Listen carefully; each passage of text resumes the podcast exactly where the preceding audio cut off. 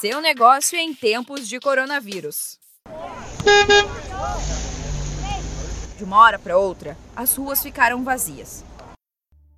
Reflexo do isolamento social, medida adotada para tentar combater o coronavírus aqui no país.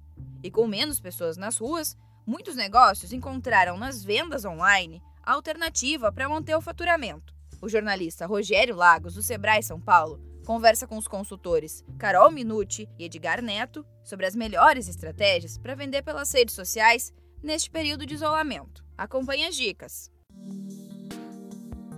Olá pessoal, vamos começar mais um podcast do Sebrae São Paulo. Meu nome é Rogério Lagos, eu vou fazer essa mediação para vocês e para isso trouxemos dois especialistas de marketing, dois consultores de negócios aqui do Sebrae São Paulo, a Carol Minuti e o Edgar Neto. Edgar, como que as pessoas podem começar a vender pelas redes sociais?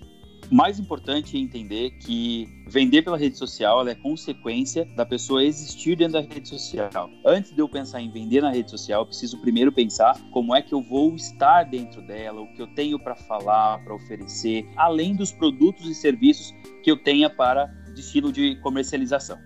É, é importante quando a gente vai entrar na, na questão da rede social para vender, não adianta a gente ficar jogando os conteúdos, jogando os produtos e os serviços como se fossem catálogos nas redes sociais. Então a gente tem que entender a linguagem daquele público, tentar estimular ele a querer comprar da gente através dos nossos benefícios, nossas dicas e por aí vai. Acaba sendo muito mais relacionamento do que só venda e as pessoas às vezes abrem a rede social só para fazer catálogo. E uma dúvida que as pessoas têm bastante é qual a rede social é melhor para utilizar. Existe então uma rede social melhor para utilizar ou elas se complementam?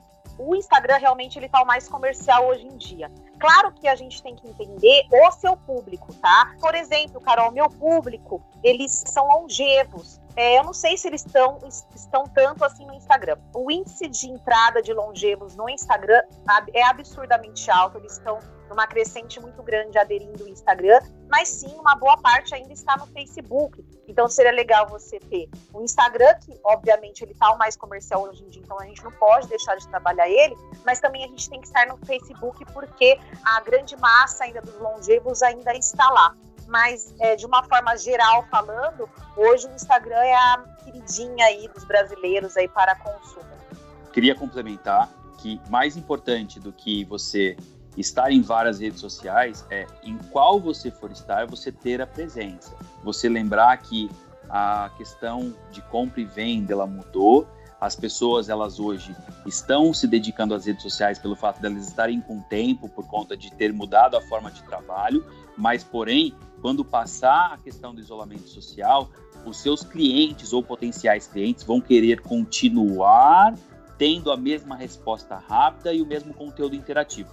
Então não basta você entrar em várias redes sociais desde que você não esteja de verdade presente com conteúdo interessante como que as pessoas podem fazer o impulsionamento de forma correta, né? Como definir o público-alvo? É muito comum muitas pessoas dizerem: "Eu fiz, mas eu não tive resultado". A gente precisa olhar o contexto, que história você conta, como que era a qualidade dessa foto ou do vídeo, que estímulos você está utilizando. Com relação ao impulsionamento, é uma recomendação sim que a gente faz para que você possa chegar mais rápido ao maior número de pessoas complementando aí o que o Ed disse, é o que eu sempre falo, né? Não é tanto o que você faz, mas como você faz. Então tem que ter essa coisa de você de fato estar tá conversando com o seu público, ter engajamento com o seu público.